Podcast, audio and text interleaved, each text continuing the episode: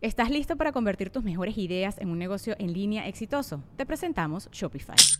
Tal vez no lo sabías, pero nuestro podcast More Than Mamis es un negocio y lo empezamos por supuesto para desahogarnos y hablar sobre la maternidad, no para convertirnos en expertas de ventas y del e-commerce. Así que sí, necesitábamos ayuda para vender nuestro merch y poner en marcha nuestra tienda. ¿Y cómo suena con Shopify? Llegó otra venta. Shopify es la plataforma de comercio que está revolucionando millones de negocios en todo el mundo. Ya seas un emprendedor desde tu casa o desde donde sea, Shopify es la única herramienta que necesitas para iniciar, administrar y hacer crecer tu negocio sin dificultades. Con Shopify puedo gestionar pedidos, envíos y pagos desde cualquier lugar, brindándote toda la información y estadísticas de tus ventas al detalle. Regístrate para un periodo de prueba con tan solo un dólar al mes en shopify.com barra sonoro, todo en minúsculas. Ve a shopify.com barra sonoro para llevar tu negocio al siguiente nivel. Shopify.com barra sonoro. Hi, I'm Daniel, founder of Pretty Litter. Cats and cat owners deserve better than any old-fashioned litter. That's why I teamed up with scientists and veterinarians to create Pretty Litter. Its innovative crystal formula has superior odor control and weighs up to 80% less than clay litter. Pretty Litter even monitors health by changing colors to help detect early signs of potential illness. It's the world's smartest kitty litter. Go to prettylitter.com and use code SPOTIFY for 20% off your first order and a free cat toy. Terms and conditions apply. See site for details. Estás escuchando Leyendas Legendarias, parte de Sonoro y Producciones sin Contexto.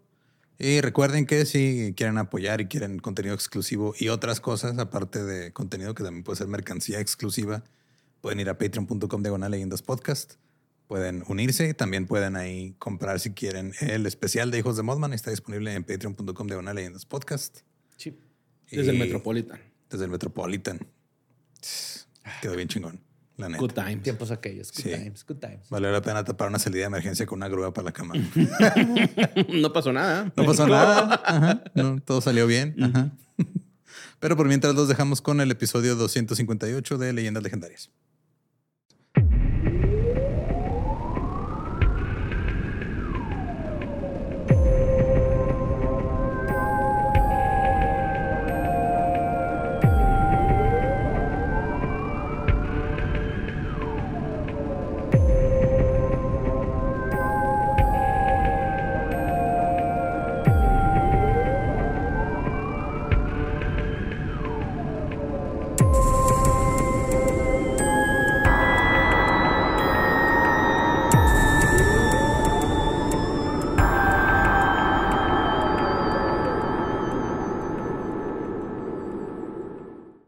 Bienvenidos a Leyendas Legendarias, el podcast en donde cada semana yo, José Antonio Badía, le contaré a Eduardo Espinosa y a Mario Capistrán casos de crimen real, fenómenos paranormales o eventos históricos tan peculiares, notorios y fantásticos que se ganaron el título de Leyendas Legendarias. Estamos en el mes de la amistad, el sexo y el Love. amor.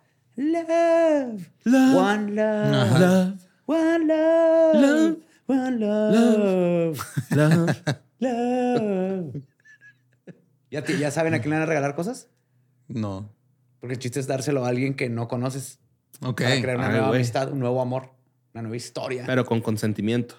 sí, sí, sí. Ajá. Todos los regalos son. No, o sea, no. la tradición milenaria del 14 de febrero es llegar con una cartulina a la escuela y que te baten en público. Esa es la tradición milenaria. ¿Quieres ser mi novia? Oye, pero acá todos los regalos son sin consentimiento, ¿no? Si no, no es un regalo. Mm, Sí, son este de esos de las bodas que hacen una lista. No, eso ya los quería. Eso es con consentimiento, Sí, pero no. normalmente tú no sabes que te dan un regalo, tú no lo pediste. Lo que lo hace un regalo. Sí, pues sí es cierto, güey. Sí, pero no, eh, no creo que esa defensa funcione en la corte. güey. Pero es que traía un moñito. me lo apunto. Lo traía envuelto, sí, señoría, por favor. Gracias, Lore. Estuve a punto de, de hacer una estupidez. Pues hablando de febrero. Y, güey, mes- una cartita, güey, así que la abres y lo... Es un dick en cartita. Un pergamino. Cartita Un pergamino.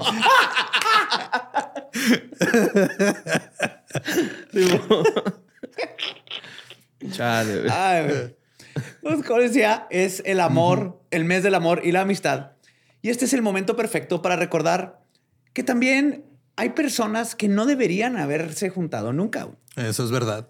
Hay duplas criminales cuya lista de atrocidades nos hace pensar en que el dicho mejor solo que mal acompañado, no solo es el beneficio, no solo es para beneficio individual, sino que abarca el beneficio social de que algunas personas mejor que no se conozcan nunca.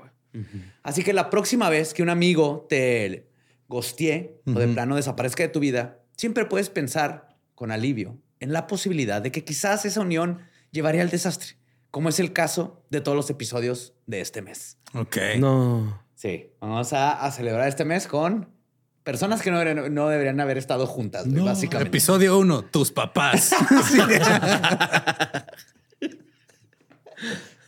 Tú y el profesor de educación física. tu mamá y el profesor de educación física. Tu, mamá, tú. Y el profesor de educación física. Los tres se la pasaron a tu madre, güey. Pero tú tienes un trauma de por vida. pues Kenneth Bianchi, bueno, Bianchi, Bianchi y Angelo Buono eran amigos y primos. Juntos cometieron los crímenes que en un principio se adjudicaron a un solo asesino, el estrangulador de Hillside. Ok. Esta es una historia sobre lo que pasa cuando la gente horrible se encuentra, güey. cuando la maldad haya un compañero y cuando se maximizan los impulsos antisociales de dos personas. Hoy les voy a contar sobre los estranguladores de Hillside. ok. Que Hillside, más que un lugar, era de que casi siempre dejaban los cuerpos A un eh, lado de- de colinas. Del cerro. Ajá. Órale. Entonces, les de- por eso era de Hillside, no es Hillside un lugar. Por eso no hay que hacer hiking, güey. Son los, los que hacen hiking y los corredores son los que siempre encuentran los cadáveres. O, o si alguien avienta un cadáver, tápenlo bien, ¿no? O sea, Sí, que güey. no se vea nada. Sería lo básico. pues sí, ¿no? Así ya no te traumas. Pues Kenneth Bianchi nació el 22 de mayo de 1951 en Rochester, Nueva York. Su madre era una trabajadora sexual alcohólica de 17 años que lo dio en adopción dos semanas después de su nacimiento. Fue adoptado en agosto de 1951 por Nicolás Bianchi y su esposa Fran, este, Frances Scolioni Bianchi. Y era su único hijo. Bianchi tuvo conductas antisociales desde muy joven. Y su madre adoptiva lo describió como, y cito, un mentiroso compulsivo. O sea, desde los seis años ya... Ajá. Todos los niños son Mitómano, mentirosos compulsivos, ¿no? Pues muchos, pero, o sea, te, te dicen verdades a medias. Sí, güey. Ajá. Bueno, es cierto, yo sé que habían fantasmas en mi closet, no quise que sea un mentiroso. Yo estaba seguro que habían Sí, fantasmas. había algo en el closet, pero no era un fantasma. Era Tom Cruise, ¿no? ¿O quién era el que estaba en el closet de stand, güey? ¿Mark? Era Tom Cruise, güey. Sí, Tom Cruise no era quería salir. Ay, güey. Pero dice que ¿No, ¿No guardaron el recibo para regresar al niño? No sé si funciona igual, güey. No sé si tengan la política de Costco. ¿Viste la señora que regresó una cama después de dos años? ¿Un sillón después de dos años? de ¿En? Costco? Ok. Y no se lo sabía. aceptaron. Sí. Sí, porque Costco gana dinero de la, la mayor parte del dinero lo gana de las, Las membresías. membresías. Entonces, te, te lo que quieras regresar, por lo menos en Estados Unidos. Bueno, sí, yo en, en Walmart una vez regresé a una bici, güey, que destruí, güey. O sea, totalmente. Y me la cambiaron por una igual. ¿Eh? O sea, y si no me preguntaron, nomás, Te la dieron así, mira que es una bici y lo empezaron a destruir enfrente de tu cara. Órale, güey. Como la trajiste. ármala. ármala. No, sí me dieron una, güey. acá. Ah, chingón. Ah, ese es servicio al cliente. güey. Pues este, la mamá decía esto de mentiroso compulsivo que desde que empezó a hablar. güey. Ok.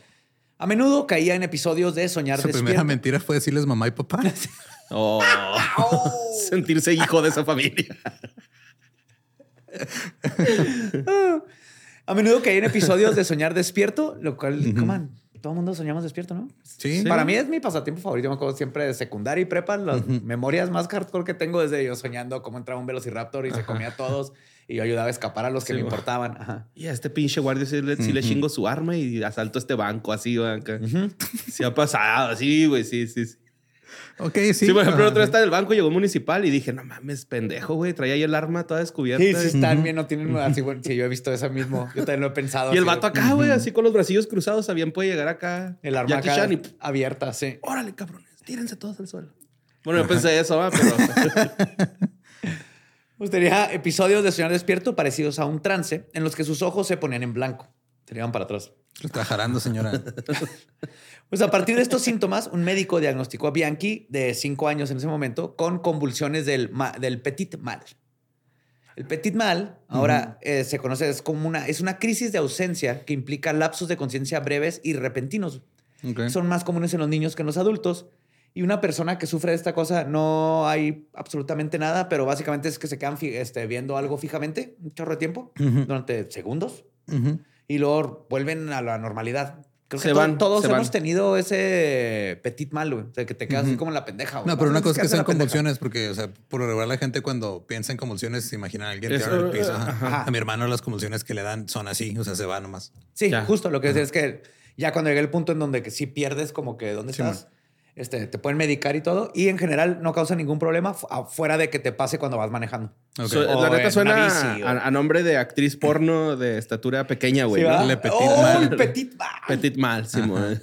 Petit mal y Howard Dick. El, Eh, el petit mal eh, tripié, ¿no? El chipitote hasta el suelo. petit mal BBW. O sea, no es como que haya mucha distancia entre él y el suelo, ¿verdad? pero, Pues no. pero llega. Pero oye, Pues los médicos también los sometían frecuentemente a exámenes físicos debido a un problema de misión involuntaria. O sea, se meaba. Ajá.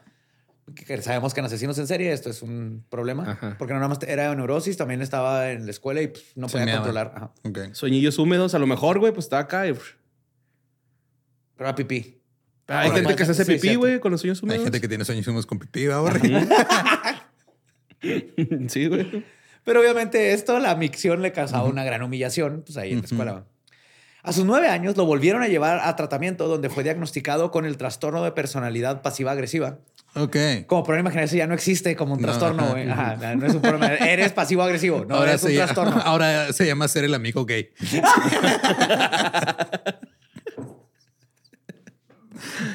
Sí.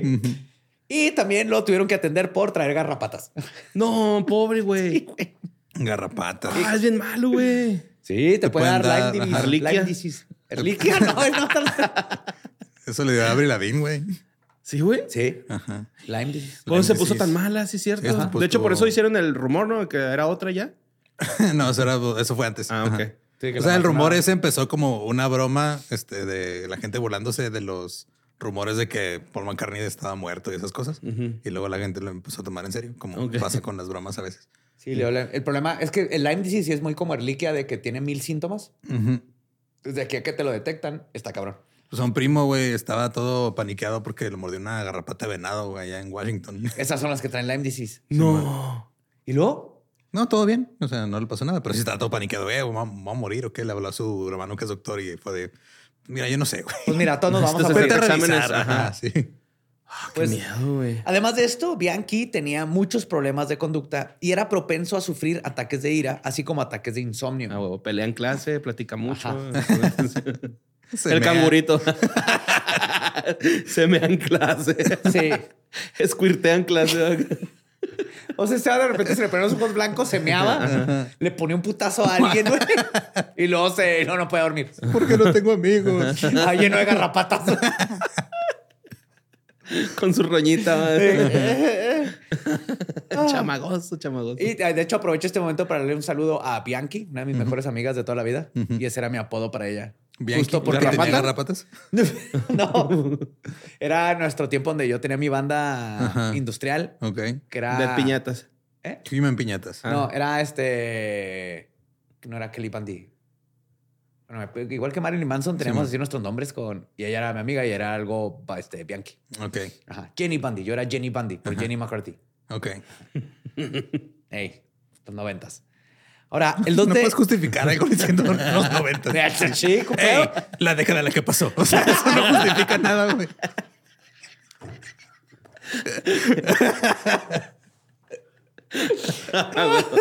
Sí, hay guerras. 2023, 2024.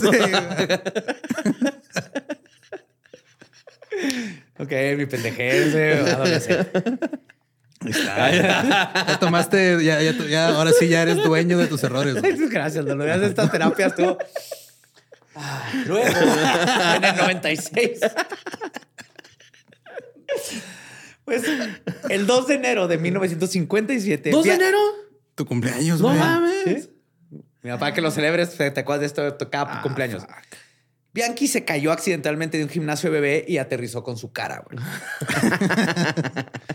Como todos sabemos, esto es una- un golpe fuerte en la cabeza. Este puede El Mac ser. Ajá. Pues parte del Mac. El parte del Mac. Ujú. Su madre, en un intento por cambiar sus costumbres, después del putazo y todo eso, lo envió a una escuela primaria católica privada Uh, y también respondió llevándolo a un psiquiatra varias veces. O sea, la mamá sí le estaba echando ganas. Y a Bianchi lo diagnosticaron con trastorno de personalidad pasivo-agresivo, de nuevo a sus 10 años. pinche ahora- señora, güey. O sea, adoptó al niño, lo está tuneando y luego lo va a vender más caro, ¿no? es una Sí. gran inversión, güey. Sí, güey. Pero les- no le va a No salir le bien. salió. Híjole. Ahora, curiosamente, durante todos estos exámenes se dieron cuenta que su coeficiente intelectual se midió en 116 a la edad de 11 años. Está muy por encima de la media. De la media. Aún así, tenía un bajo rendimiento y fue expulsado dos veces de la escuela porque no se daba bien con los profesores. Y se dormía, güey. Bueno, se, se iba. Sí, pero o sea, y ahorita ya se han dado cuenta que es, muchas veces pasa que alguien con coeficiente intelectual más alto tiene problemas en la escuela, no porque sea tonto o agresivo, sino porque se aburre. Mm. No lo estimulan mentalmente por cómo están hechos los sistemas de, de escuela normales. ¿no? Entonces aquí no tiene que ver. Ajá. Ahora, Francis, Francis lo describió como vago y sus profesores afirmaron que estaba trabajando por debajo de su capacidad, como que le daba flojera y no le echaba ganas. Estaba aburrido. Ahora, su conducta antisocial comenzó a mostrarse, a mostrar tintes sexuales cuando le bajó la ropa interior a una niña de seis años en julio del 63, después de decidir que, y cito, le gustaba hacerlo. ¿Y cuántos años tenía él? En el 63, Ajá. pues, tendría como do- 12 Ah, por ahí. no, ya sabía qué pedo. Ya sabía qué pedo. Sí, no, no fue una travesura de niño de 8 años. No, era. Sí, sí, era. Estaba culerón. Ajá. Después de que su padre adoptivo muriera repentinamente de neumonía en 1964, se dice que el adolescente Bianchi se negó a llorar o mostrar cualquier otro tipo de remordimiento, dolor y todo. Entonces empezamos a ver que sí tiene problemas con sus emociones. Pues después de la muerte de su marido, Francis tuvo que trabajar mientras su hijo asistía a una escuela secundaria pública y era conocido por mantenerlo en la casa sin ir a la escuela durante largos periodos de tiempo porque era más fácil que estarlo llevando porque no tenía tiempo. No obstante, Bianchi salía con frecuencia e incluso se unió a un club de motociclistas. Poco después de graduarse de la escuela secundaria, Kate's Chili, en 1970, Bianchi se casó con su novia de la secundaria, Brenda Beck. De la prepa, ¿no? Será. Ah, perdón, del prepa. De high Ajá. school. O sea, salió school, y en high school se casó en chingaja. Y traía moto el güey y todo el pedo. Traía moto, güey, en secundaria. O sea, ahora para toda la gente que está escuchando esto en febrero y no tiene pareja, recuerden que un güey que se meaba, se iba y tenía garrapatas, logró casarse. Todavía tienen esperanzas. La clave es tener moto. Ahí está. O, o cómprense un casco de moto. Nomás entra a un lugar, nadie te va a preguntar dónde está tu moto. Nomás entras con el casco y asumen. Y ya si pasa algo y sales, ah, no mames, se la robaron. Ajá. O no, vámonos en Uber porque pisteé. Sí, bueno, Y listo. Pues la unión terminó eh, ocho meses después. claro. Supuestamente ella lo dejó sin dar explicaciones. Es más probable que no tenía que darle explicaciones a nadie después de andar con un güey que trajo garrapatas, este, ah, no. se meaba y bla, bla. Se dio cuenta. Garrapatiento, güey. En mil... Qué vergüenza, Es que sí, güey. Una cosa son piojos porque brincan Sí. así, güey. Pero garrapata tienes que dormir en el la patio, tierra, güey. o algo en la Ay, tierra, güey. Y esa verruga que tienes ahí, lo pss, así la sangre. Ay, de su perra madre. Pues en 1977 compró títulos falsos de psicología y abrió su oficina para dar terapia. Excelente idea. No mames. Tiene que emprender, güey. ¿De qué va a vivir? Le dio, logró darle terapia a una persona. Esa persona yo creo no volvió con un psicólogo jamás cuando se dio cuenta que su único psicólogo era un asesino en serie, güey. Sí. Pues ya como adulto, Bianchi decidió que no había funcionado nada de lo demás y dijo voy a ser un oficial de policía y se matriculó en el Monroe Community College para estudiar ciencias políticas Muy y bien. psicología. No seas mamón. Pero abandonó la universidad después de solo un semestre y tuvo que realizar una serie de trabajos de baja categoría para mantenerse. Hasta que terminó como guardia de seguridad en una joyería. Esto le dio la oportunidad de robar objetos de valor que a menudo regalaba a sus novias o sexo servidoras para comprar su lealtad. A pesar de fracasar en sus estudios, solicitó un puesto en el departamento del sheriff, pero fue rechazado. Claro. Estaba obsesionado con ser policía. Seguro porque necesitaba- le gustaba ese high. Ahorita que veamos qué onda. Pues debido a sus numerosos hurtos menores, la policía le dijo, no solo no te vas a graduar de absolutamente nada, sino que tienes récord criminal. güey". Sí, pásale, vamos a tomarte las fotos para el gafete. Pues además de eso, también Bianchi tenía que estar en constante movimiento. Ujú. Entonces se mudó Para al... despistar a las garrapatas. Le pusieron una rodita en su celda, güey. Como hamsters. Sí, bueno, se fue a su bebedero. Pues oye, leí que si le pones esas rueditas así con hámsters salvajes, sí se han puesto a pensar que hay lugares donde en lugar de ratones tienes hámsters, ¿verdad? Si se metió un hámster a la casa, güey. Bueno, cuando lo pones ahí, de todas maneras les gusta correr. O sea, no lo hacen por estrés o así. Les gustan las rueditas, aunque los pongas en el bosque. Asumo que viven en el bosque con hadas. No Viven sé. en un En, bosque en el Prado, sí. en el Sí, Prado. ¿verdad? Ajá, sí. No sé dónde vive un... ja- Sí, es no el me Prado. imagino un hámster silvestre, güey. Pues son como perritos de la pradera, güey, esos vergas, ¿no? O sea, nomás que de chonchos. ¿Tienen qué, no? Los chonchitos. Lejos de un gym están. Sí. Ah, qué bonito, güey. Está bien bonito, güey. Sí, yo tuve varios. Alien, Predator. Haciendo pecho. Ajá. Alien y Predator son los que no me acuerdo. Hamtaro. Este. Ah, entonces este, se fue a California en 1976 y su vida y la de muchas mujeres cambiarían para siempre. güey. Fue aquí donde comenzó a pasar tiempo con su primo mayor y sobrino de Francis, Angelo Buono, quien impresó- impresionó a Bianchi con su ropa elegante, sus joyas y su talento para conseguir a cualquier mujer que quisiera y, cito, ponerle en su lugar. Ah, cabrón. Imagina este vato es Es así. fan del temacho, qué verga. El temachi. Sí, güey. Era un vato así, imagínense, 70, su afro, o sea, su- pero de perm, nariz italiana, güey, acá su bigotito, sus este, pantalones acampanados, el clásico leisure suit setentero, güey. Pues Bono nació en Rochester, Nueva York, de- era de la primera generación de emigrantes italoamericanos, de San Buono, Italia. Se apellidaba igual que donde San ok. En el tiempo previo a los asesinatos, Bono ya había desarrollado un largo historial criminal que iba desde falta de pago de manutención infantil y robo de automóviles hasta asalto y violación. Ahora, en 1975, cuando Bono tenía 41 años, es cuando conoce a Bianchi. güey. Bono, que se dedicaba, se escribía a sí mismo como un mujeriego, convenció. Ajá. Un todas mías, ¿verdad? Sí, sí, sí. A huevo, güey. Eh, amo a las mujeres. Ajá, sí. Convenció a su primo menor para que se uniera a él para prostituir a dos mujeres, manteniéndolas prácticamente prisioneras. Eso no es ser mujeriego. O sea, sí tienes muchas mujeres, pero contra su voluntad. ¿Quieres ganar un buen dinero, perra? Como el padre. El Boris. Esto a mí me recuerda un chingo a lo de a este Richard Ramírez Ajá. y su tío. Simón. Pero si se hubieran estado juntos, creo que hubiera pasado algo así. Algo es que el tío es el que le enseñó lo de las fotos, Ajá, y, era, y era el pinche hipersexual, bla, bla. Ajá. Acá fue Bono el que hizo ese pedo. Pues Bono era hijo de padres divorciados. Fue criado por su mamá.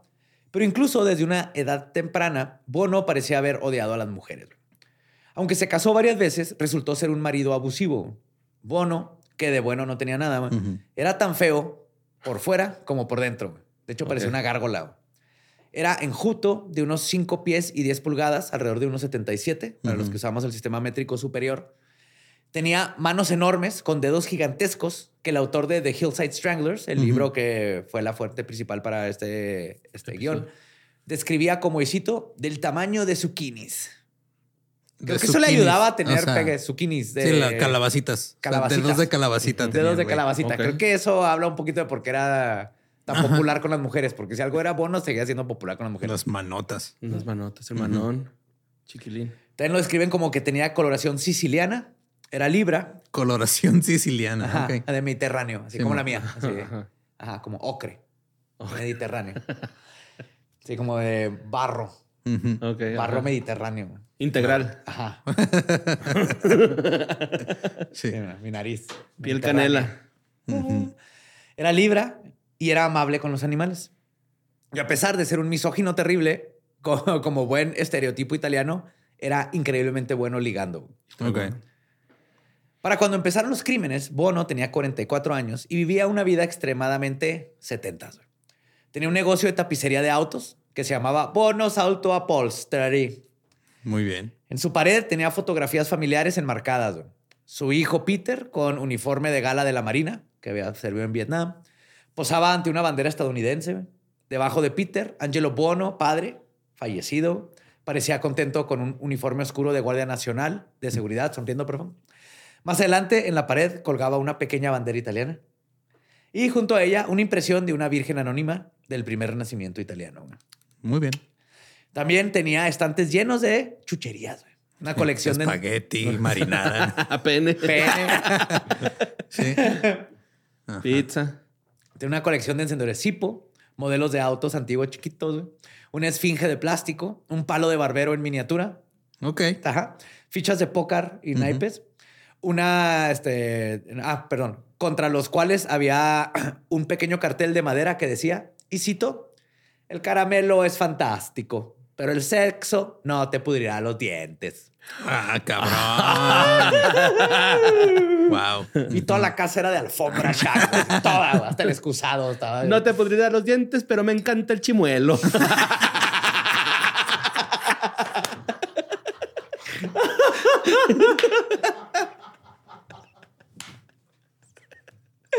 Ay, güey.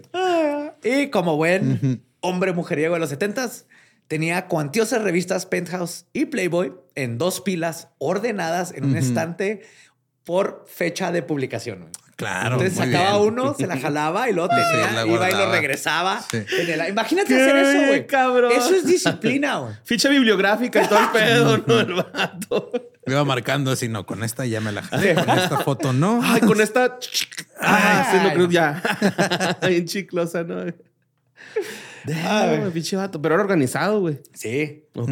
O sea, por organizar tu Playboy después de que te la jalaste, está cabrón. güey. Hora de embarrarle mantequilla a este baguette. Baguettes francés, güey. Acabas de insultar a todos los italianos y los franceses. No, no nos ni uno, no, no saben español. Pues además de toda la memorabilia de pervertido setentero clásico, Bono tenía cinco rifles, dos pistolas de calibre 70 45 y una metralleta Thompson, Ay, güey. Muy que bien. es la clásica de la Segunda Sí. Guerra Mundial. ¿Se han visto una película de Guerra Mundial de la Son Segunda Guerra Mundial? El, el rifle Son que traen, esas. ta, ta, ta, son las Thompson. Que luego los mafiosos era la clásica que usaban los mafiosos. Ujú. Ahora, Angelo fue técnicamente quien tuvo la atroz idea de que se convirtiera eventualmente todo esto en una ola de asesinatos. Pero todo comenzó en convertirse en proxenetas.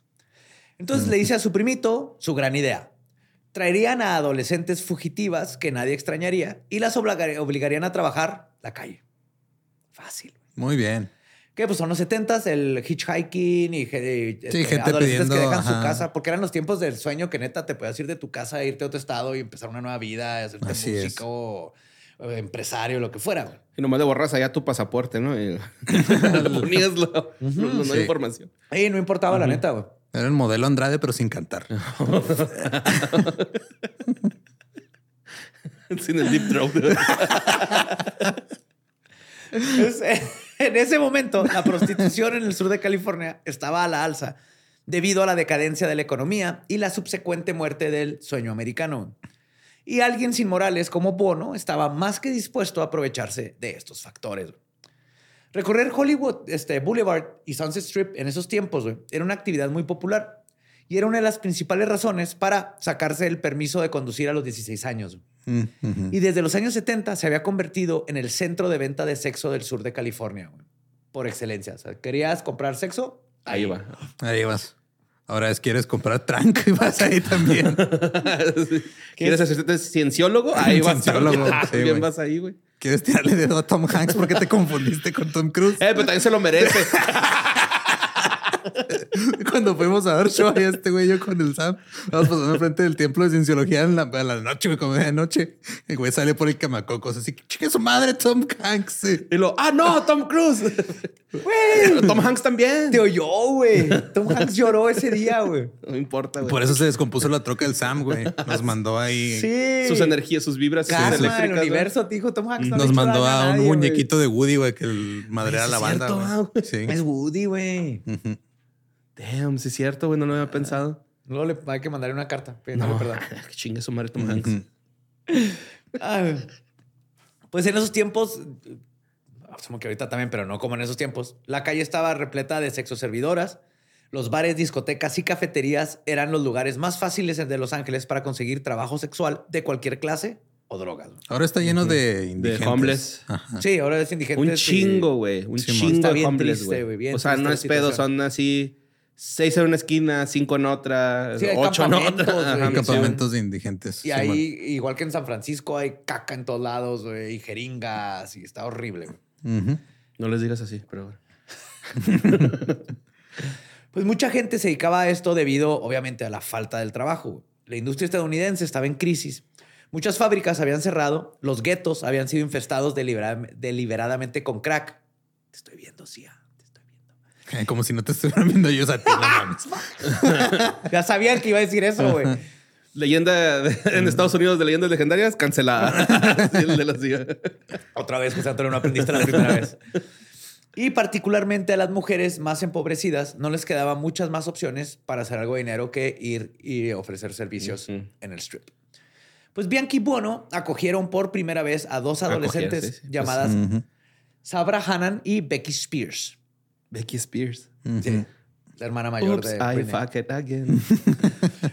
Luego, de- una vez que los tuvieron en casa de Bono, las encerraron porque era la casa. Qué bueno que cantaste eso y lo de Not a Girl, Not a Woman, güey.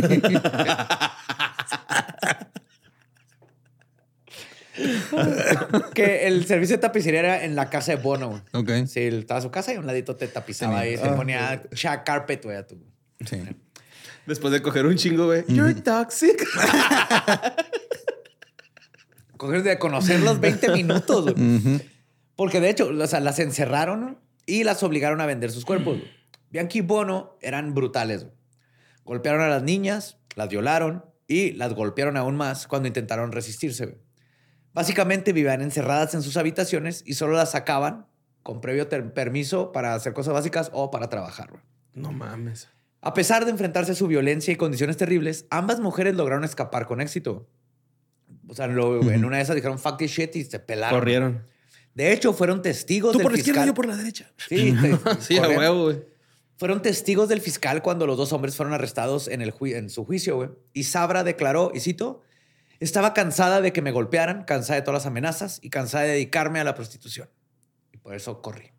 Pues sí, güey. Sí, y fue, fue pieza clave para chingar a estos güeyes. Ujú.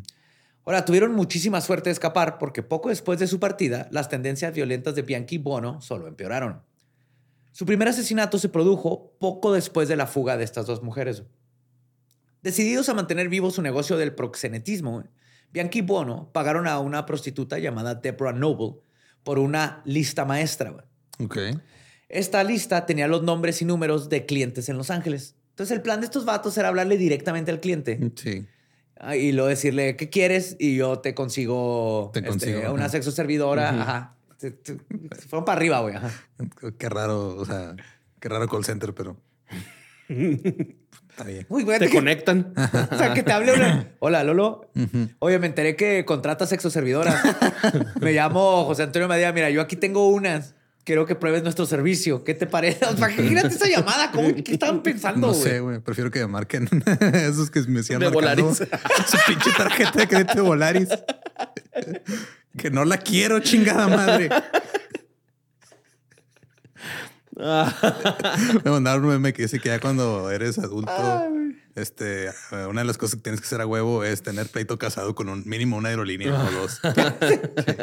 Tiene que ser parte de.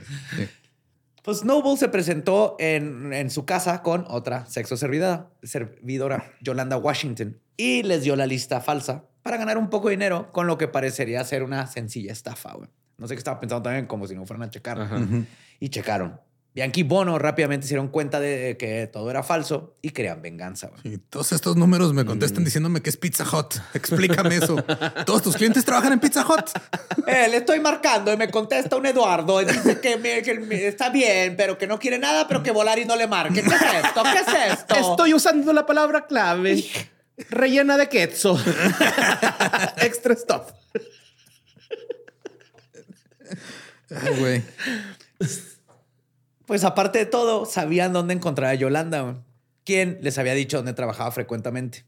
Oh, shit. El cuerpo de Yolanda Washington fue encontrado desnudo en la ladera de una colina cerca de la autopista Ventura el 18 de octubre de 1977.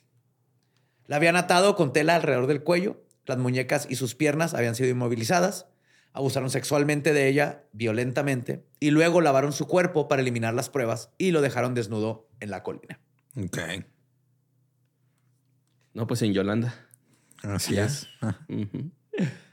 Pues la doctora Louise Lee, fundadora de Children of the Night, una organización sin fines de lucro dedicada al rescate de víctimas del tráfico sexual, afirma en el documental The Hillside Strangler, Devil in Disguise, que era una joven, y cito, una joven negra muy hermosa y refinada, y ella estaba trabajando para mantener a su hija.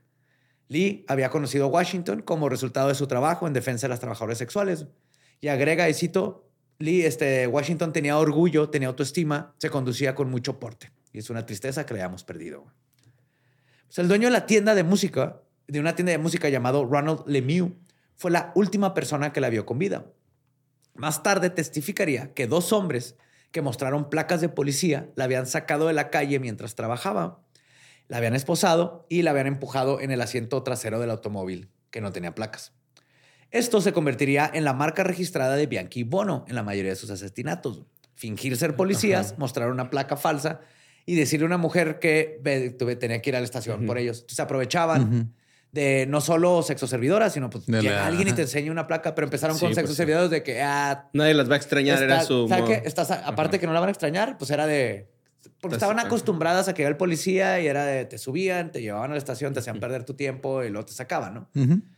Y ellas pues se subían creyendo que iba a ser otra vez uno de estos rondines. ¿Por qué? Porque sigue siendo ilegal eso y sigue pasando este tipo de abusos. Pues luego la llevaban a la- lo que hacían es que llevaban a la, a la- a la víctima a la casa de Angelo Bono y de ahí se aseguraban de que nunca más fuera vista hasta que volviera a aparecer ya muerta. güey. El asesinato de Yolanda los llevó a sentir un cierto frenesí, güey. Habían abierto una puerta que ahora no querían cerrar. Oh, sintieron placer de matar, güey. Sí, sí. Le agarraron gusto, güey, entonces. Y los dos pues, se fueron retroalimentando uno el otro. Y vamos a ver qué escaló. ¿Ves, ves que todos los asesinos en series van escalando? Simón. Estos vatos escalaron así de, no mames, un- como un folí de Do. Ujú. De como que los dos empezaron a retroalimentar. de Entonces, dos. ajá, empezaron a, a subir, escalar en chinga. güey. Porque justo menos de dos semanas después, los Hillside Stranglers, pero que en este tiempo ni siquiera Creía se que era sabía, uno nada más. todavía ni sabían que era un asesino en serie. güey. Ajá. Pero Era sí, nomás era un un- asesino más en California. Ajá. Atacaron de nuevo. Esta vez mataron a una joven fugitiva de 15 años. Por fugitiva, es que no encuentro qué otra palabra decirle a alguien que se fue a la casa. Sí, un runaway. En trotamundos. Runaway, ajá. Una corrió lejos. Corrió lejos. Ajá. A una joven fugitiva de 15 años que había sobrevivido vendiendo su cuerpo en las calles. Su cadáver apareció el primero de noviembre de 1997, tirado en una zona residencial de La Crescenta, un, vecinda- un vecindario a 12 millas al norte. 79, ¿no? No, no. Ah, pero- sí, que 97, ¿verdad? Ah, Ahorita eh, dije, ah, cabrón, ya sí. los No, al norte. Los no- Eran los Eran 90s, noventas, güey. Eran noventas, güey. güey. Eran los Sí, eran 90s. noventas. El cuerpo de un adolescente, eh, perdón, este, a 12 millas al norte del centro de Los Ángeles. El cuerpo del adolescente fue encontrado desnudo, boca arriba, en una avenida en medio de la ciudad. El dueño de la casa enfrente de la cual estaba el cuerpo la había cubierto con una lona en las primeras horas de la semana para evitar que los niños del vecindario lo vieran, Lo cuando caminaron a la escuela.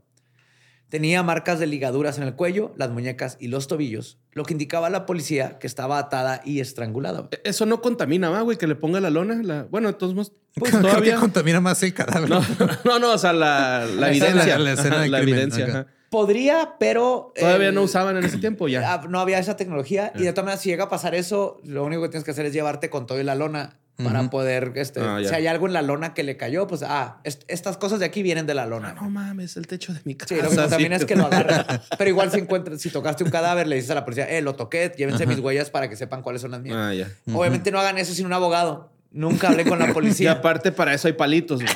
No, o sea, Las ramas fueron inventadas para, Para eso. picarle así el cadáver. ajá, sin que lo Ajá. toques tú. Con tu grupo de amigos en lo que creces en tu adolescencia. Sí, güey. Stand by me. Oh, siempre me recuerda estar by me. güey. Yes. Ajá. Yo encontré un cadáver de topo. Creo que por eso no puedo comer.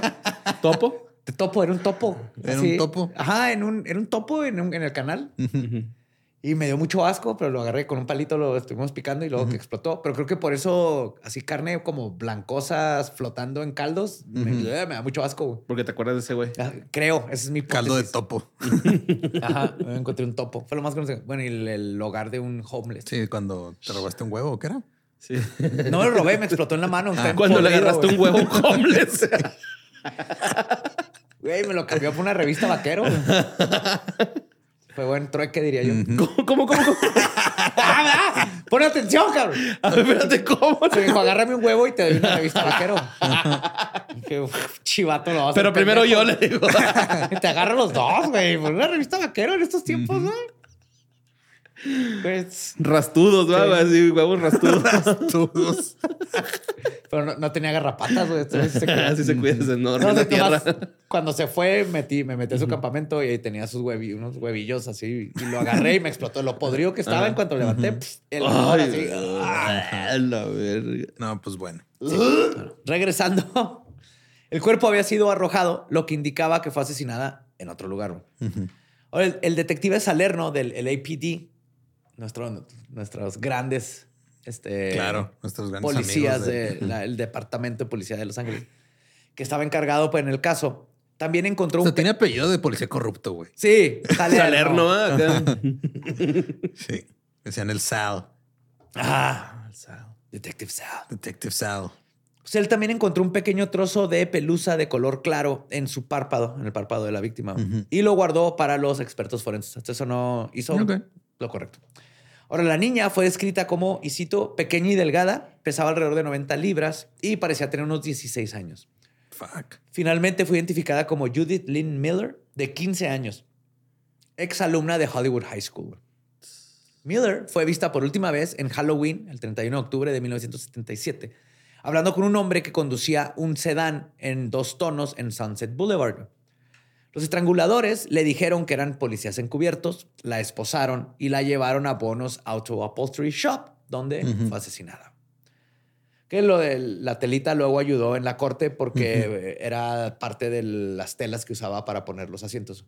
Mm, Ok. ok. Entonces fue muy buen movimiento de escalero. Salerno. Salerno. Saler, Salerno Pizza y Detective Agency. Bien rara esa oficina, ¿no? Así con un horno. Necesito que encuentre si mi esposo me está haciendo infiel. Claro que sí, tome una rebanada de pizza, pero siéntese. La rebanada no la cobro. El, el dúo demoníaco aceleró su brutalidad este, rampantemente. El cuerpo de una mesera apareció a continuación, solo cinco días después. Ay, güey. Al igual que Miller, su cuerpo tenía marcas de ligaduras de cinco puntos, güey. cuello, muñecas y tobillos. Y mostraba signos de haber sido estrangulada y abusada sexualmente, pero no sodomizada como había sido el caso con las otras víctimas. Pero, la, o sea, la, ¿les estrangulaban con algo o con sus manitas de calabaza el güey? No, con algo. Eh, Que de hecho, este, técnicamente estrangular es usar un objeto Ahorcar y es con las ahorcar es con las manitas. Ajá. Muy bien. La mujer fue identificada como la camarera Elisa Teresa, Lisa Castin, de 21 años, quien fue vista por última vez saliendo del restaurante donde trabajaba la noche antes de que descubrieran el cuerpo. Ahora, además de trabajar a tiempo completo, Casting también era bailarina profesional en un grupo de baile exclusivamente femenino, The LA Knockers. Ok. ¿Eh? Ah, Muy bien. ¿Eh? Knockers. De- Knockers. De, boobies, chichis. Ajá. LA Knockers. Tum, tum. Ajá. Muy bien. Y a diferencia de las otras dos víctimas anteriores, no era sexo servidora, no consumía drogas, ni era una runaway. Los estranguladores siguieron a Castings después de que la vieron conduciendo a casa desde su trabajo. La detuvieron en la calle en la que vivía, le presentaron su pinche placa de policía falsa y le dijeron que eran detectives. Luego la esposaron y le dijeron que debían llevársela para interrogarla.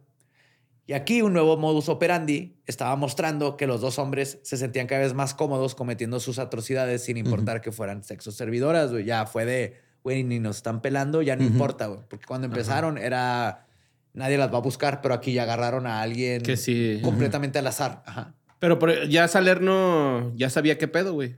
Pues, era un asesino en serio. No, ¿o todavía no, lo- todavía no lo juntaban. pues, ¿no? Por aquí ya empiezan, porque ya van tres y eh, se empezó a acelerar, digo, por lo general tardan ya llevaban- meses llevaban un o mes, años. Ajá, en un mes. Ajá. Pues el 20 de noviembre aparecieron los cuerpos de Dolly Cepeda, Sonja Johnson y Christina Weckler. Y los primos del terror mostrarían que no tenían miedo de cruzar ninguna línea. Cuando el domingo 13 de noviembre de 1977, dos niñas, Dolores Ann Dolly Cepeda, de 12 años, y Sonja Marie Johnson, de 14, abordaron un autobús RTD frente al Eagle Rock Plaza en Colorado Boulevard, en camino a su casa. La última vez que fueron vistas fue bajando el autobús en York Boulevard y North Avenue 46. y acercándose a un sedán bicolor que al parecer tenía a dos hombres en su interior.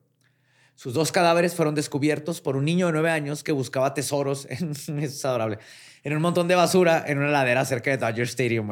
Y ese niño, cuando creció, hizo un podcast. Güey estaba buscando tesoritos, güey, encontró cadáveres. No mames, un huevo. pues que ahí no había un vecino que les pusiera lonas encima, güey. Mm.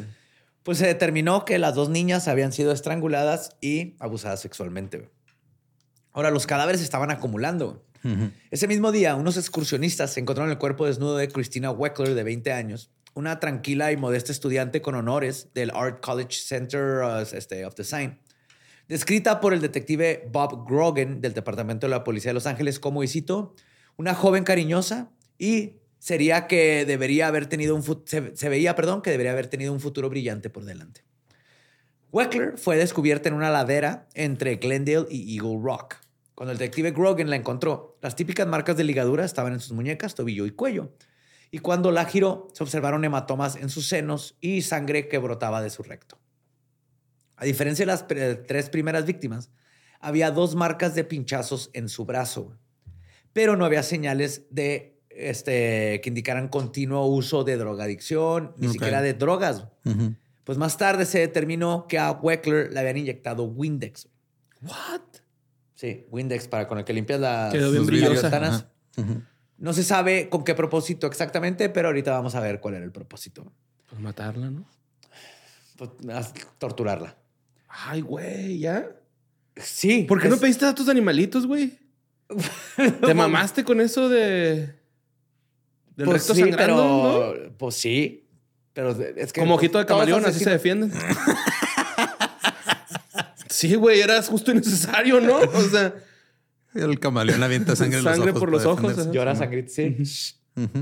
Yo tuve de esos. Una vez agarré uno. Pues es que aquí hay muchos en el desierto. ajá, zapotoros que les dicen. No, No, el zapotoro es zapotoro es zap- el- ajá, sí. Justo tenía un camaleón, horny toad, Ajá, horny toad. y tenía un zapotoro. Y tenía en un frasco. Y entonces puse el zapotoro así en el frasco y estaba haciéndole que, hola, yo soy el-". Tenía sus nombres, ¿no? Así, soy Julián. Y yo soy... Y se me resbaló el zapotoro y no sé cómo cupo por el... O sea, la cabecita apenas cabía y Ujú. estaba bien gordo, pero pues se aplastó todo y cayó arriba de- del camaleón. camaleón. Y se Entonces le estaba picó, picando. ah, entonces estaba brincando y pegándole al camaleón. Entonces los volteé- yo tratando de sacar como catsup sacando al sapo, güey. Los obligaste a coger. Y le agarré una patita y ya lo saqué. Los dos están bien. Bueno, estuvieron bien. Ya, ahorita ya. Se murieron ya. de viejitos, Sí, ya, ya pasaron. Sí, sí, Bien sí. traumados los pobres. Pues las mujeres de Los. Ángeles pre- aprendieron a vivir con miedo, mientras la idea de que se trataba, que estaban tratando con un asesino serial empezó a hacerse más y más popular. El 23 de noviembre, el cuerpo en grave descomposición de Evelyn Jane King, de 28 años, una aspirante a actriz que había desaparecido el 9 de noviembre, fue descubierto entre unos arbustos cerca de la rampa a la salida de los Feliz Boulevard en la autopista Golden State. La gravedad de la descomposición, descomposición impidió determinar si había sido violada o torturada, pero sí era obvio que había sido estrangulada como las demás. En respuesta a lo que ya era un problema enorme, las autoridades crearon un grupo de trabajo, inicialmente según este task force. task force. Inicialmente compuesto por 30 agentes de la Policía de Los Ángeles, el Departamento del Sheriff y el Departamento de Policía de Glendale para atrapar al depredador, ahora apoyado de Hillside Strangler. Apodado. ¿Qué dije? Podado. Apoyado. Apoyado. Apodado, que obviamente le pusieron, la prensa fue la que le puso Hillside Strangler, porque como les contaba, que siempre estaban en En colinas. las montañas. En Pero pasaría todavía mucho tiempo y varias víctimas más antes de que las autoridades alcanzaran no a uno, sino a dos asesinos. Aquí ya sabían que era un asesino en serie, pero no, No tenían sabían que idea eran que eran dos. dos. El 29 de noviembre, la policía encontró el cuerpo de Lorraine Ray Wagner, de 18 años. Un estudiante de negocios que vivía con sus padres en el Valle de San Francisco, ahí en las colinas que rodean el Monte Washington en Los Ángeles. San Fernando, perdón, no San Francisco. Tenía marcas de ligaduras en el cuello, los tobillos y las muñecas. También tenía marcas de quemaduras en las manos que indicaban que fue torturada. Lo que, aunado al, Windi- al Windex, al Windex indicaban que, y cito, el asesino ya estaba subiendo su nivel de violencia. O sea, ya no era suficiente nomás con abusar sexualmente de ellas y asesinarlas. Ya querían torturarlas, causar dolor antes de que murieran. Por eso digo que estos dos escalaron de una forma estrepitosa a comparación de un asesino en serie solo. Y yo creo que fue eso. Se fueron retroalimentando uno con el otro. Ahora, los padres de Lauren esperaban que ella regresara a casa antes de la medianoche. Y a la mañana siguiente, cuando encontraron su auto estacionado al otro lado de la calle con la puerta entreabierta, su padre fue a preguntarle a los vecinos si habían visto algo. Descubrió que la mujer que vivía en la casa donde estaba estacionado el carro de Lauren vio el secuestro, güey. Y no, Y no hizo No nada. había dicho nada, no había ido a decir a los papás, oigan, acabo de ver que pasó esto con su hija y me dejó el carro. Ni siquiera fue a quejarse que le dejaron el carro enfrente de su casa. Damn. Esta mujer afirmó haber visto a dos hombres. Uno era alto y joven, el otro era mayor, más bajo y con el pelo tupido, con sombrito. Y también afirmó que escuchó a Wagner gritar, y cito, Me están secuestrando. Ayuda, vecina. Avísele a mi papá. No mames, ¿sí? que dijo, no te saldrás con la tuya. You won't get away with this. En lo que le estaban metiendo. Obviamente lo oyó gritar y patalear y todo. Y ni Se le le hizo a la normal. policía, no fue con los papás, nada, güey. Hasta que no fueron los papás a preguntarle, güey. Ah, sí. Fíjese que ayer la vi. Se la están llevando contra su voluntad. Está gritando y pataleando, pero Ajá. pues normal. Sí, ah, vecina, pues sí, pero oiga, y no ha cortado su pasto, ¿ah? Ujú. De hecho, dejó aquí estacionado su carro. Si lo puede mover ahí, por favor. No mames, güey. Ya. Che, vecina pendeja. Una mujer llamada Kimberly Martin se unió a una agencia de sexo servidora que ofrecía una opción segura para ejercer la profesión con la esperanza de que iba a estar a salvo. Ujú. Pero en cambio, la agencia aceptó una llamada de dos hombres anónimos que usaron un teléfono público para pedir los servicios Ujú. y la enviaron a su muerte. güey. Fuck. O sea, se supone que en esta agencia Se iban revisaban. Ajá. Ajá, vamos a revisar a los clientes, sabemos con quién vas, como debería de ser, ¿no? Todo legítimo y legal, porque es otro servicio como cualquier otro trabajo. Pero no, les hablaron, güey, "Ey, este, tienes una chava que nos mande, somos dos vatos. ¿Cómo se llaman? Ah, Peter Piper Pizza. Y Little Caesars. Mí me dicen Little Caesar. Y Little Caesar. y yo soy Peter Piper. Y yo soy Peter Piper y Little Caesar. Sí, no mames. Pues el cuerpo de Martin fue encontrado el 14 de diciembre del 77. Su- estaba desnuda, estrangulada y con quemaduras eléctricas en las palmas. Ay, güey. Tenía 18 años. Y para este punto ya era la novena víctima de los Hillside Stranglers. Pasarían poco más de dos meses de paz antes de que los asesinos atacaran por décima y última vez, dejando el cuerpo de una mujer llamada Cindy Huspeth en la cajuela de un Datsun, que era de ella. Ok. Este estaba a centímetros del borde de un alcantillado. Para el parecer lo trataron de aventar el carro, pues se les atoró, güey, a los pendejos. No lo ¿Cómo que no sabes manejar estándar, pendejo? A ver, Ponlo neutral. Vamos a empujar. bájate y empuja. No, ma, cayó. La policía acudió a la escena y descubrió el cuerpo desnudo de la propietaria del automóvil, Cindy Lee Huspeth, de 20 años, estudiante y mesera de tiempo parcial. Su cadáver mostraba nuevamente marcas de ligaduras y había sido violada y torturada. El, el aparente cambio del modus operandi del par de, la asesina, de asesinos con Huspeth sucedió porque inicialmente no fue planeado. Bianchi había llegado a la tapicería de Buono a- más o menos a la hora de cerrar el 16 de febrero y ahí se encontró con Huspeth en compañía de Bono y estaban discutiendo el trabajo de tapicería que ella quería que le hiciera a su automóvil, güey. Ahí este güey le habla a su primo y le dice, hey, ¿y si la matamos? Ujú. Así nomás. güey. Ay, güey. Y entonces, como la habían matado en la casa, se tenían que deshacer del auto que había dejado ahí. Entonces hicieron meter en la cajuela, llevar el carro lejos, trataron de aventarlo por una colina y no, funcionó. Y se pelaron, güey. Ajá. pues después de este asesinato, repentinamente, en febrero de 1978, la masacre cesó. Kenneth Bianchi había abandonado Los Ángeles justo al término de la racha de estos asesinatos ahí. Hay una teoría, no está comprobada, pero se cree que Bono le dijo que se pelara porque vieron que ya están saliendo mucho en los periódicos y andaba muy caliente todo. Le dijo, pélate, vamos a bajarle a todo. Pues durante este tiempo, Bianchi se había enamorado y pasó gran parte del tiempo este, en Los Ángeles tratando de casarse con una mujer llamada Kelly Boyd. No. Yep. Mm, ok. Boyd nunca aceptó casarse con él, pero tuvieron un hijo. Ella dio a luz a su hijo Ryan poco días después de que el Hillside Strangler atacara por última vez. Semanas después de dar a luz, Kelly Boyd rompió con Bianchi y se mudó al estado de Washington en mayo del 78. Y como buen estereotipo italiano enamorado, Bianchi la siguió a Bellingham, Washington, para eh, Yo te amo, eh, mi bambino. Donatella, por favor. Regresa conmigo.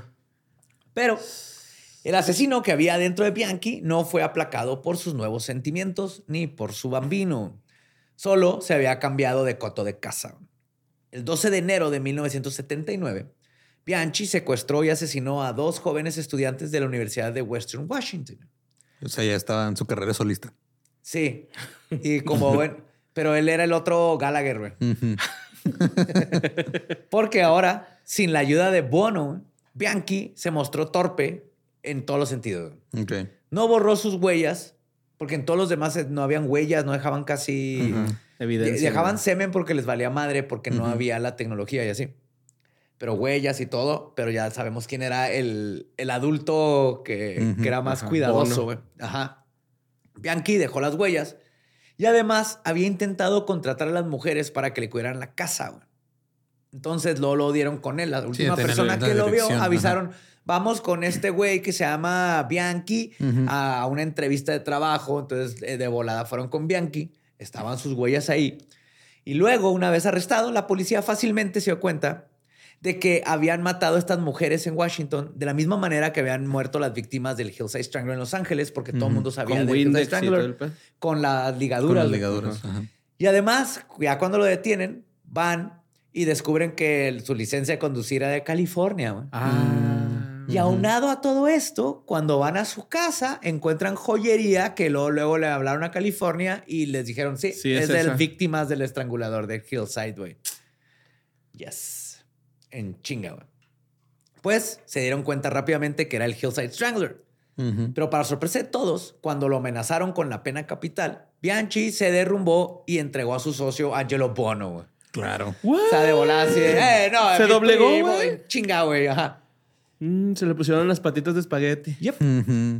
Y la dupla del mal finalmente fue descubierta. Ahora, durante su juicio, Bianchi intentó declararse loco y afirmó que tenía un trastorno de personalidad múltiple, güey. Sí. A veces soy pasivo, a veces soy agresivo.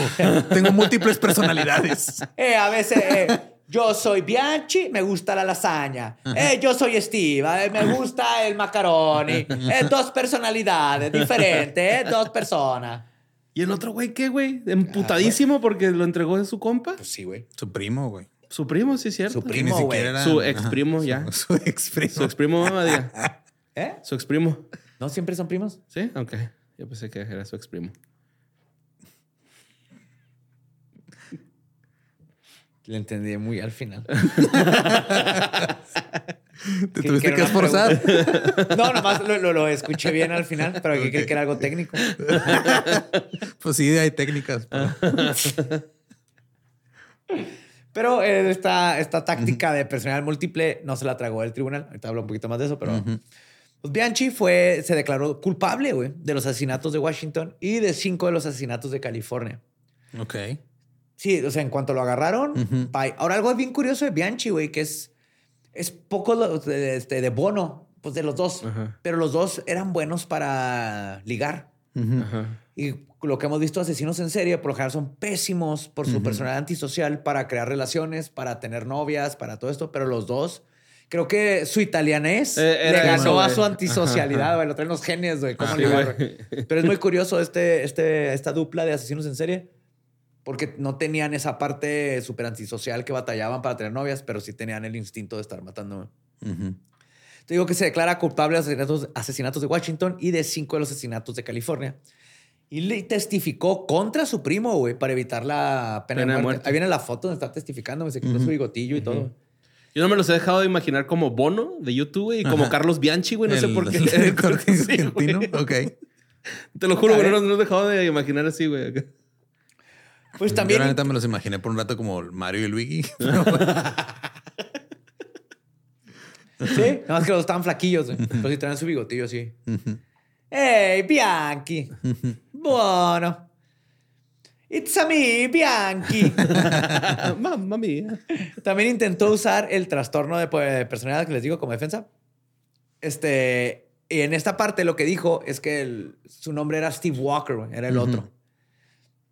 Este, hay un, un investigador muy hardcore de ese tiempo que, lo, que era de la defensa, lo entrevistó y él dijo, Simón, tiene personalidad de trastorno de, trastorno de Múltiple. de- este, personalidad múltiple. Trastornidad múltiple. Dice, le quitaba los filtros a los cigarros, una personalidad y la otra no. Ok. Escribía diferente, tiene diferentes resultados en los exámenes de Rorschach, lo de las manchas. Ajá. Ahora, algo que ignoró este güey por completo, güey, es que Steve Walker era el nombre de su diploma falso de psicólogo, güey. No seas mam- Pero cuando le, le- en- después, porque escribió libros y todo, obviamente le dijeron, oye, güey, era el- eso comprueba que Steve Walker estaba controlando. Claro, Steve Walker era el psicólogo. Ajá. Ay, no, güey. Yep. Pero a pesar de eso, luego, güey, Bianchi confesó todo. Dijo, yo inventé todo, güey. Dijo que había leído el libro de Civil, el que ya hablamos de, que- otra tipa que se inventó que tenía trastorno. Y finalmente fue diagnosticado con trastorno antisocial, que es algo que sí tenía, güey. Pero justo este trastorno antisocial fue algo que seguramente le ayudó a hacerse, güey, a media decena de expertos profesionales, psicólogos en el área que dijeron que tenía este trastorno de personalidad múltiple, que mil cosas, güey, que es un gran problema cuando metes el ego. Este, de los científicos en la ciencia, güey. Y Sí, porque este güey, no, a mí no me hicieron pendejo. Ajá. sí, él se creyó todo. Y también, pues Bianchi tra- estudió psicología, güey, y le gustaba. Y leyó civil. Pero nomás por leer civil, güey, Simón. se hizo pendejo un A psicólogo, un psicólogo de cabroncísimo de ese tiempo de los 70. Ah, yo güey. pensé que estaba siendo sarcástico cuando dijiste que era hardcore, güey. O sea, porque se, pues, se No. lo llevó de carrito, ¿no? La neta, sí. No nomás a él, a lo- todos los psicólogos que se dedican a esto, o sea, de estar Todos que en la corte y que... Todos eh, consiguieron su título en el mismo lugar que este güey. No lo dudo, güey. Pero es lo cabrón, ¿no? Pues cada quien tiene su, su opinión y unos dijeron que sí, los de, obviamente los de la, este, ¿cómo se llaman? Le- Los de la fiscalía tenían otra opinión, pero pues que de entre pinches 10 psicólogos todos dijeron cosas diferentes. Y se hizo güey a todo mundo este pendejo. Pues en consecuencia recibió seis cadenas perpetuas cuando nadie le creyó sus chingaderas. Y Una para cada personalidad, pendejo. A ver si es cierto. Órale. pendejo, pendejo, pendejo. Eh, pero soy Steve. Él también tiene cadena perpetua. Soy Steve. A mí me gusta el parmesano. Pobre Eh. Steve. Esa mancha de Rorschach es catsup, no marinara, ¿eh? Coditos. ¿Sí se llaman así, güey? Allá. No. No, es macaroni. Macaroni. Macaronis. Macaroni. Y Bono recibió cadena perpetua sin libertad condicional. O sea, lo único que los diferenció es que Bianchi se le adelantó y entregó al otro, güey. Ok. Al final, el jurado votó en contra de la pena de muerte. Mm. Contra Bianchi, que es el que sí la tenía ahí presente. güey. Pues en sus últimas palabras ante el tribunal, el juez presidente, Ron- este, sí, Ronald George, maldijo las reglas que le impidieron condenarlo a muerte, güey. Porque como el jurado dijo que no, y dijo, y cito, Angelo Bono y Kenneth Bianchi le exprimieron lentamente a sus víctimas su último aliento y su promesa de una vida futura. ¿Y todo para qué? La emoción sádica, momentánea de disfrutar de, un breve, de una breve satisfacción sexual pervertida y desahogar su odio hacia las mujeres. Si alguna vez hubo un caso en el que la pena de muerte es apropiada, es este. Ok. Y se la perdonaron. O sea, se pronunció en contra de, pero pues la ley es la ley y no les puedo dar la pena. güey. Pues Bono murió mientras estaba encarcelado en el 2002, güey.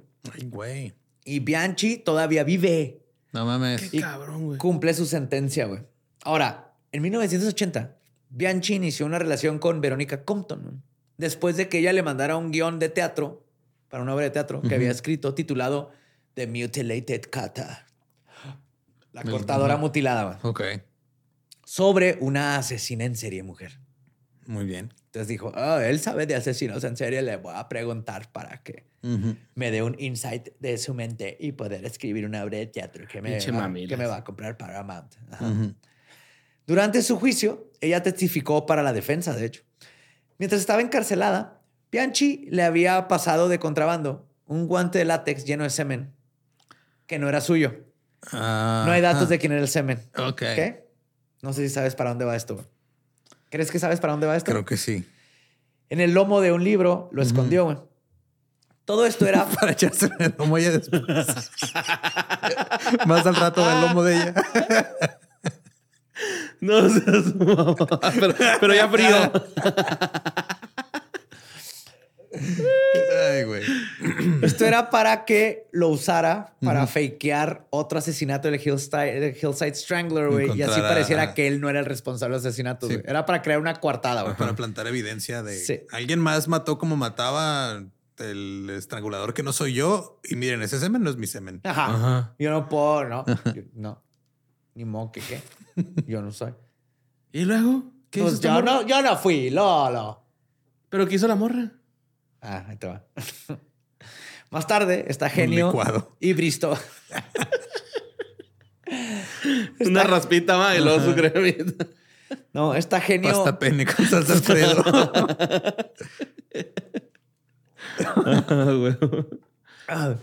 Más tarde está genio y bristofílica, en lo que para su crédito tiene que ser la prueba de amor más intensa, macabra y estúpida jamás hecha. Fue declarada culpable y encarcelada por intentar estrangular a una mujer a la que había traído a un motel en un intento de que las autoridades creyeran que el Hillside Sí lo iba a hacer, güey. trató de ahorcarla, traía una jeringa con, para el pavo, para inyectar el pavo con este... Con semen. No. ¿Qué tipo de Thanksgiving celebras, güey? No, o sea, la morra esta. O sea, la morra traía una... Sí, pero al pavo le inyectas ajo y mantequilla, no semen. Con razón queda tan salado. Jugoso, jugoso. Pero bien salado. No se seca. Humectado. Huele a cloro este pavo. ¿Cómo se llama este pavo? Jalalolito. Ay, güey. Este, Ah, güey. Trató o de ahorcarla, pero esta chava le ganó y la puteó y salió corriendo, güey. Pero su plan era ahorcarla y luego con, luego una, con una echarle jeringa de esas de pavo, ajá, echarle el semen. echarle el semen. Ah, güey. Todo con la intención de que las autoridades creyeran que el Hillside Strangler todavía andaba suelto y que habían agarrado al hombre equivocado, que no mames, tenían Ya había confesado, ¿no? Deja tú confesado, porque una cosa es confesar.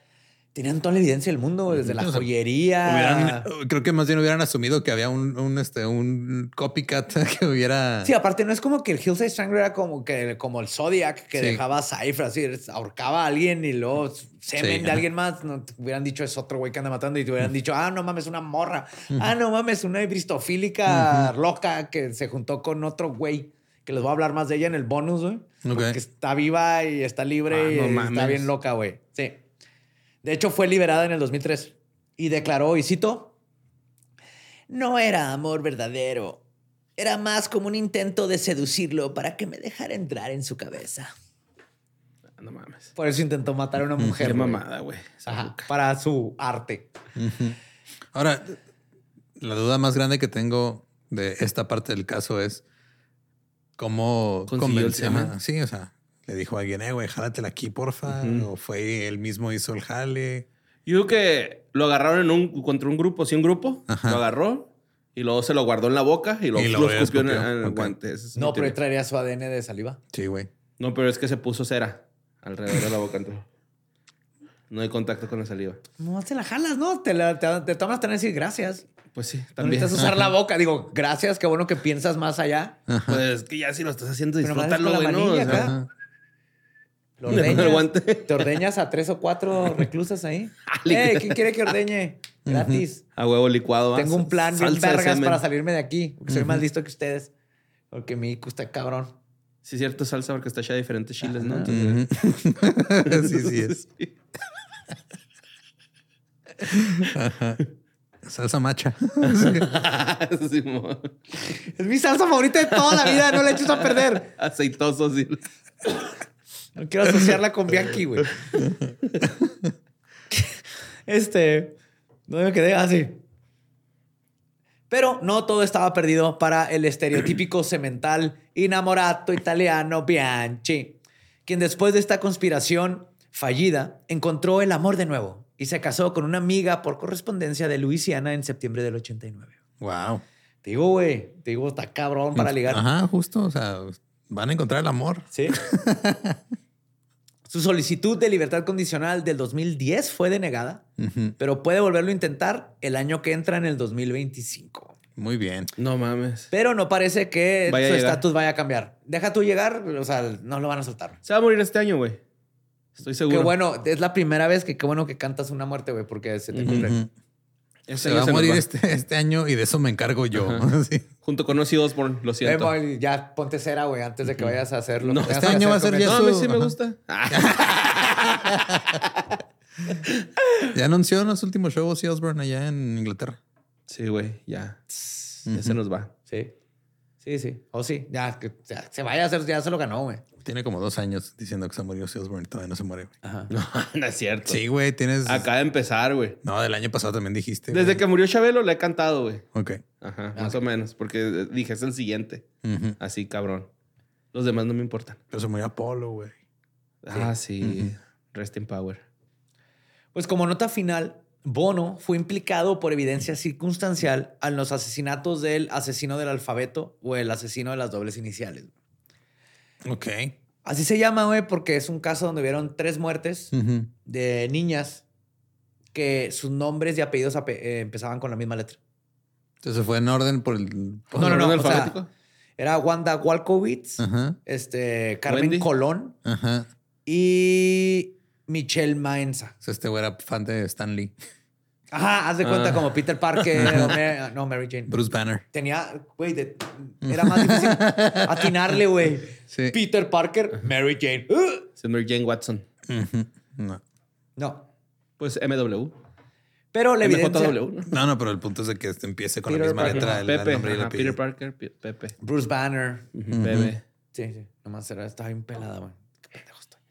Ahora, como este, les digo que esto, por la evidencia, no tiene, no solo no fue él, no tuvo nada que ver, sino que ni siquiera existe, al parecer, un, un asesino en alfabeto. güey. Ok. Después de mucha investigación.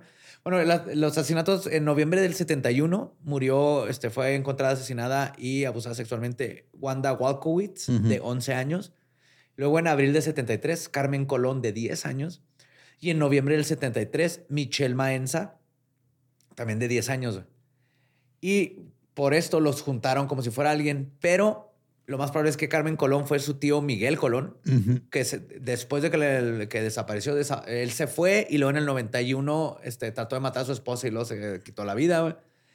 Ahora, este Wakowitz, al parecer, es un otro pederasta que agarraron, estuvo en la cárcel 30 años. Entonces, más que nada, es juntaron a tres víctimas que fueron en el área que no tienen nada que ver, no tiene nada que ver Bono y Bianchi, si lo habían leído eso en algún lugar, no es cierto. Y Ah, hace se, poquito, se los pusieron ahí porque. porque anduvo por esa ahí. área y no habían encontrado ningún asesino. También en, eh, este, están investigando porque hay un asesino pederasta que tiene Ujú. 30 años en la cárcel, no ponen el nombre, pero creen que él será el, el que mató a Walkowitz, que él, este, va a salir hace poquito. No, salió hace poquito. Y el último es el- una señora en TikTok dijo que su abuelo cree que su abuelo fue el asesino de este Michelle porque trabajaba en una tienda de, de- que fue en la tienda de abarrotes donde la vieron por última vez a la niña. Pero igual que ella han salido un chingo de gente a decir. Mi abuelo es este. Sí, el punto es que un detective privado y gente más se ha dicho fue coincidencia, o sea, le estamos buscando a una persona cuando deberían de ser tres. Ujú. Ok. Pero ¿Qué pedo, mi eh? bono, sí. Sí, es que lo- eso de tener visión de túnel, ¿no? Que llegan los detectives y se agarran de una sola teoría y ahí empiezan. A veces la prensa tiene que ver porque cuando ven estos tres y le ponen el asesino de ya crees que es uno. Sí, digo, para empezar, estos güeyes pensaron que era el estrangulador de Hillside, no, No los estranguladores. No los estranguladores, exactamente. Esa fue la historia de los dos imbéciles primos de Ujú. Bianchi y Bono No, pues. y Steve, Steve el psicólogo. It's me and you and you and your friend Steve. Eso es diferente a Bianchi. Yo, yo rompo el espagueti a la mitad. Le pongo crema al, No, al- creo- al ahí, ahí neta creo que, o sea, ni Bianchi pudo- pudiera haber hecho eso, güey. O sea, su sangre No, no, se iba a permitir. así lo pruebas y tiene otra. Ah, eres Ah, Steve. A sí, ver, rompe ah, este Ya no eres italiano. A ver, parte este espagueti en dos, pendejo. nah, yo sí lo rompo. A la verga mis raíces. No quiero estar. No puedo estar con ese monstruo, güey. ¿Cómo que No, no, o sea, si, si me ¿cómo que obligan, sí, güey. No, no, Ah. si me obligan. Yo, Yo cuando. creí que era algo que- No, no, no. entonces, Sí, cuando pero lo rompes. Tranquilo. No, ¿cómo? Cuando antes de No, cocinarlo lo no, rompes. no, Ah, nunca, no, no. Pero No si me sabe. dice, a ver, esta es la prueba definitiva, pues aunque Borre, me duela por dentro, exprésate lo bien. hago, güey. Yo también, o sea, yo nomás No, porque no sé que tengo que mantener el programa, yo me iba a levantar y ver que lo- no puedes hacer esto, güey, como amigos.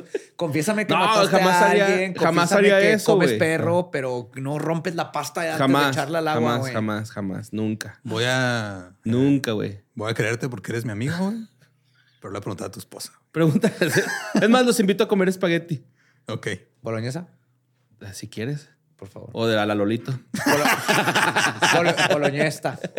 Boloñesta. Sí, también. Boloñesta. Hice un albur. Sí, boloñesta. Ajá. Ujú. Ten pare. Eh, boloñesta. Prego. Sí, le dijo, "Ah, ya, ya no eres mi primo, eres mi ex primo. Eres mi- Ah, muy bien. Pues síganos en todos lados como arroba leyendas podcast. A mí me encuentran como ningún Eduardo. A mí, como no rompo el espagueti, o Mario López Capi.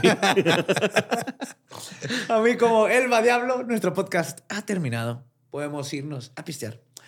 Esto fue palabra de Mario. It's a me, Mario.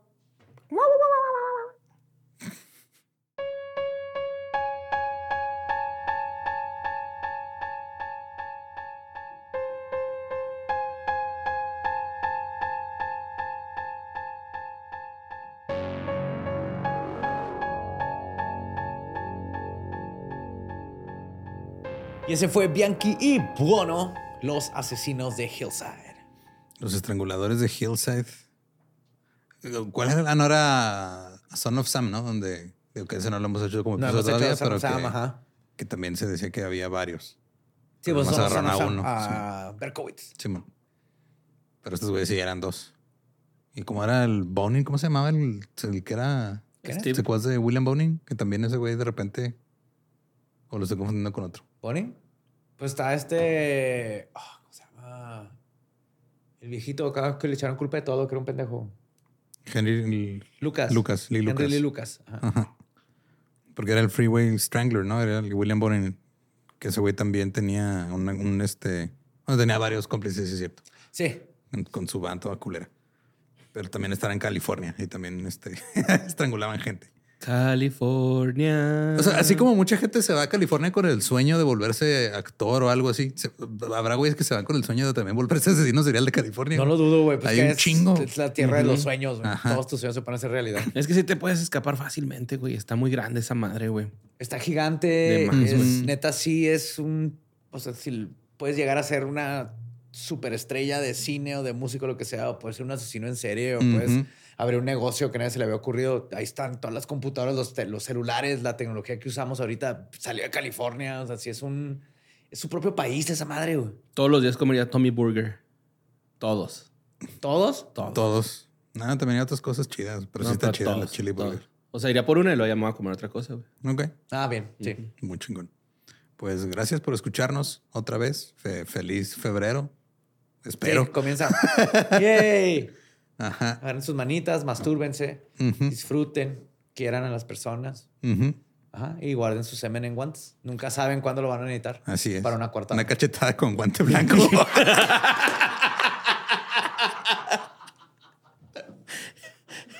ya, córtale, güey. No tengo nada que agregar, güey. No tengo nada que agregar. Ya.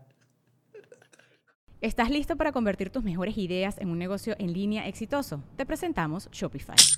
Tal vez no lo sabías, pero nuestro podcast More Than Mamis es un negocio y lo empezamos por supuesto para desahogarnos y hablar sobre la maternidad, no para convertirnos en expertas de ventas y del e-commerce. Así que sí, necesitábamos ayuda para vender nuestro merch y poner en marcha nuestra tienda. ¿Y cómo suena con Shopify? Llegó otra venta. Shopify es la plataforma de comercio que está revolucionando millones de negocios en todo el mundo. Ya seas un emprendedor desde tu casa o desde donde sea, Shopify es la única herramienta que necesitas para iniciar, administrar y hacer crecer tu negocio sin dificultades. Con Shopify puedo gestionar pedidos, envíos y pagos desde cualquier lugar, brindándote toda la información y estadísticas de tus ventas al detalle. Regístrate para un periodo de prueba con tan solo un dólar al mes en shopify.com barra sonoro, todo en Ve a shopify.com barra sonoro para llevar tu negocio al siguiente nivel. Shopify.com barra sonoro.